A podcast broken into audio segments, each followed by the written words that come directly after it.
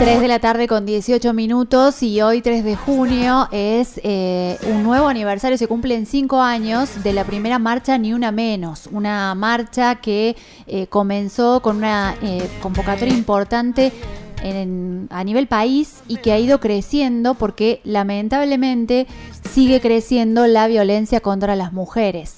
Y para hablar un poquito sobre el sentido de esta movilización que en algunos lugares del país se va a hacer de manera presencial y en otras han ido buscando alternativas por este, la pandemia y por el aislamiento, para hablar de eso vamos a conversar, estamos ya en línea con Karina Lucero, la representante del CEPROFA. Karina, buenas tardes, ¿cómo estás? Karina, ¿nos estás escuchando? Sí, te escucho. Perfecto. Buenas tardes. Buenas tardes, ahí te escuchamos muy bien. Eh, decíamos que hoy se cumplen cinco años del primer Ni Una Menos y esto que quizás algunos pensaron iba a ser por un año ha ido creciendo y consolidándose porque sigue aumentando la violencia.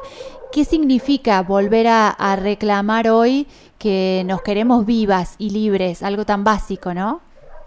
Tal cual, como vos decís, algo tan básico, pero que sin embargo estamos con miedo, vivimos, mm, o sea, todo el tiempo mm, esta sensación de no poder salir de determinadas situaciones y la verdad es que mm, eh, creo que se visibilizó mucho a partir de las marchas, desde la primera marcha, pero también somos conscientes de que esto generó mayor cantidad de denuncias a partir de que las mujeres también fueron tomando, eh, digamos, eh, conciencia de lo que significaba la violencia y también generó una demanda más importante a la cual el Estado me parece que no estuvo ni está preparado. Entonces, lamentablemente, seguimos eh, con estas situaciones, pero también hay toda una sociedad que tenemos que cambiar, porque estamos hablando de un sistema patriarcal y machista que, digamos, desde que la humanidad es la humanidad, se incorporó y es difícil por ahí eh, cambiar esos patrones tan incorporados que hay dentro de la sociedad y que por ahí lleva mucho tiempo también modificarlos, ¿no? seguimos con esa instancia de que todavía en los hogares de Argentina eh, se siguen, y por supuesto de todo el mundo, se sigue incorporando estas miradas, estos estereotipos, estas formas de desigualdades que desde que son muy pequeños este, se van impuestos los varones y las mujeres.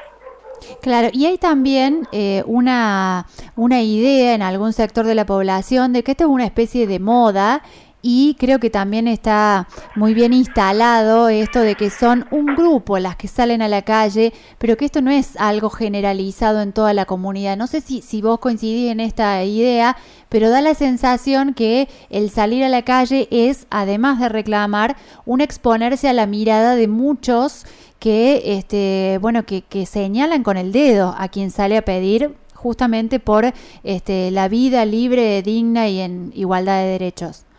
Y bueno, pero eso, digamos, cada persona que quiere modificar el statu quo de una sociedad, es, eh, digamos, común que pase. Eh, le pasó a los primeros, por ejemplo, con todo este problema que hay en Estados Unidos, a los primeros afroamericanos que hubo, también le pasó exactamente lo mismo. O sea, lamentablemente todavía vivimos dentro de un sistema que ve con ojos raros aquellos que consideran de que este sistema no tiene que seguir así y hay que modificarlo.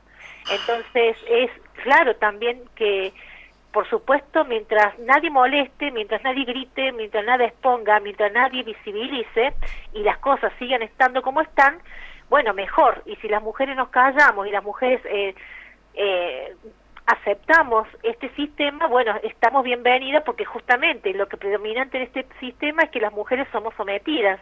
Las que no aceptamos estas reglas de juego y las que los queremos modificar, obviamente que vamos a ser mal vistas. Pero yo creo que eh, lo importante de todo esto es que hemos sembrado sobre todo en la juventud eh, un cambio importante.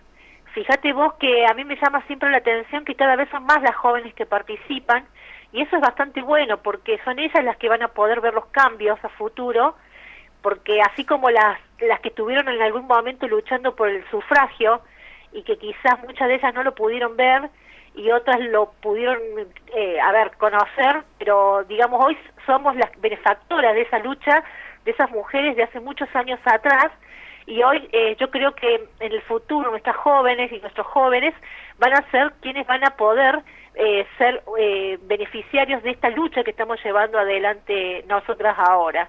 Y que además no solamente y se incorpora lo que es ser mujer sino también que vamos de la mano con todos los colectivos de disidentes. Entonces me parece que también este propiciamos con esta lucha desde las mujeres a poder visibilizar esos otros sectores que también son minoritarios, sin embargo, eh, se ha podido poder expresar a través de fallos judiciales, a través de, leyes nuevas, eh, y eso me parece que es muy importante. Antes estaba considerado, por ejemplo, la homosexualidad una enfermedad. Hoy sabemos que no es una enfermedad. Entonces yo creo que esos cambios que hemos ido dando, estas leyes que se fueron incorporando en los métodos, obligar a los métodos anticonceptivos que el Estado garantice, eh, las leyes de violencia obstétrica, eh, las leyes de no discriminación y tantas otras más que se han logrado en los últimos años, ha sido fruto justamente de este movimiento. Y fíjate vos que yo siempre recuerdo que en el 2006, en la legislatura de Córdoba, eh, se votó la ley de violencia familiar. Y esa ley de violencia familiar había sido 12 años luchada por el movimiento de mujeres de Córdoba. Sabemos que lleva tiempo, no es fácil cambiarlo, pero yo creo que cada movilización, seamos dos, seamos cinco, seamos veinte o seamos cien, representa eh, visibilizar una situación que por supuesto queremos modificar.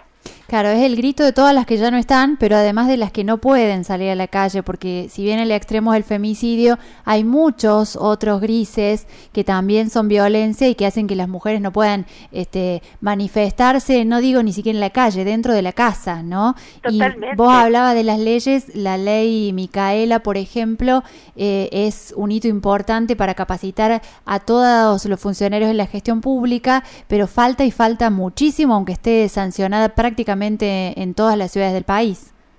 Sí, inclusive por ahí yo digo también tiene que haber algo de sensibilidad por parte de las personas, porque a veces eh, yo conozco funcionarios de distintas áreas, ya sea de salud, justicia, seguridad, que ya han recibido capacitaciones y bueno, y como que todavía es como que no terminan de interiorizar esa capacitación, esos nuevos conocimientos, porque no es solamente hacer una capacitación y conocer lo nuevo, sino también es desaprender, o sea, lleva todo un proceso, desaprender lo que ya teníamos instaurado y volver a aprender algo totalmente nuevo, eh, con las modificaciones que eso requiere.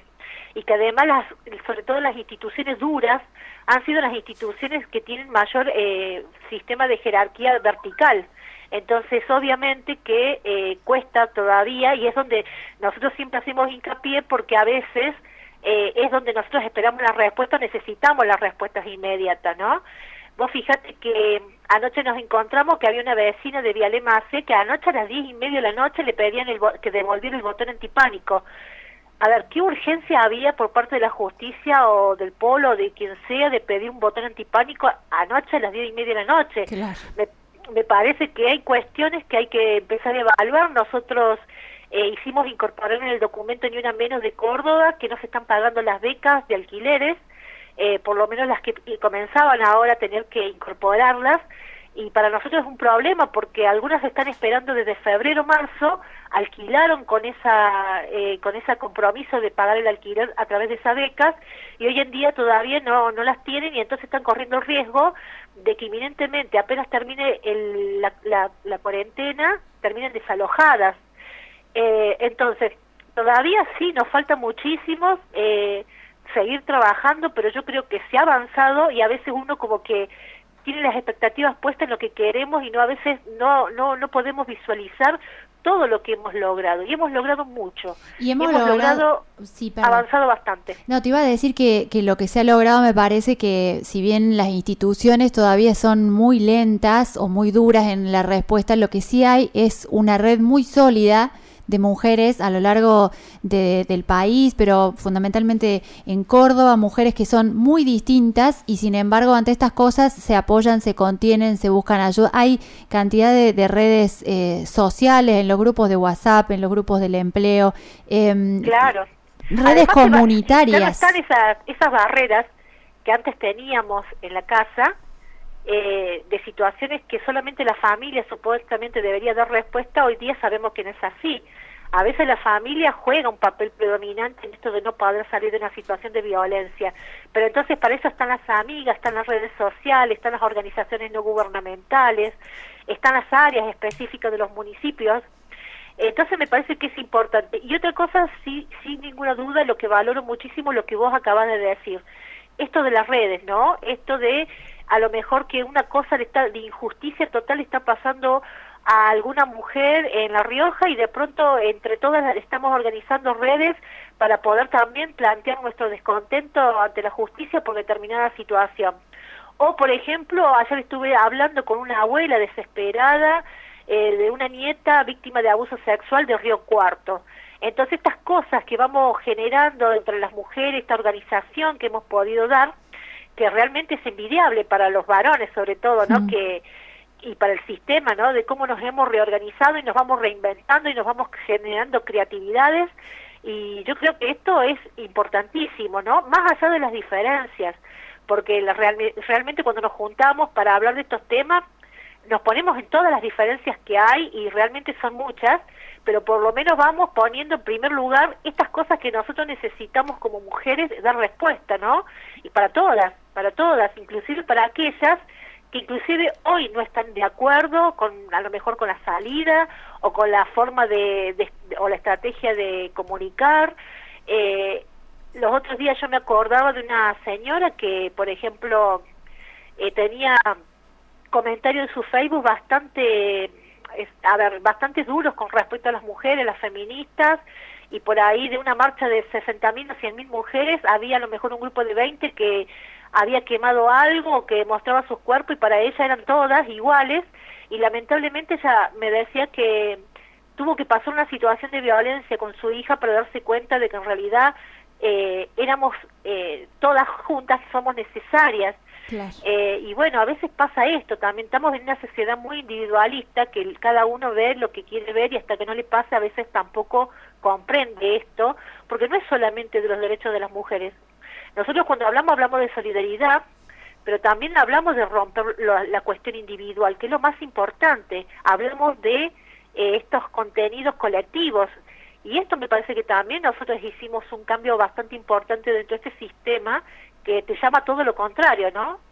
Sí, tal cual. La verdad es que eh, elegimos de alguna manera quedarnos con esto, ¿no? Está creciendo la violencia, están creciendo las denuncias, pero también como contrapartida las redes de, solidaridad y de sororidad. Y, bueno, y ese es un, buen mensaje para dar. Te agradecemos muchísimo que nos hayas eh, dedicado este tiempo a la radio y por supuesto quedamos a disposición de ustedes. Muchísimas gracias, muy amable. Bueno, y que, como decimos siempre, nos queremos vivas, libres, sin miedos y con la igualdad de oportunidades en todos, en todos los eh, sectores donde nos movilizamos. Así pasó por Tardes Únicas Karina Lucero. Hoy es el quinto eh, aniversario de Ni Una Menos. Vivas y libres nos queremos, esa es la consigna y hoy se marcha por eso en todo el país.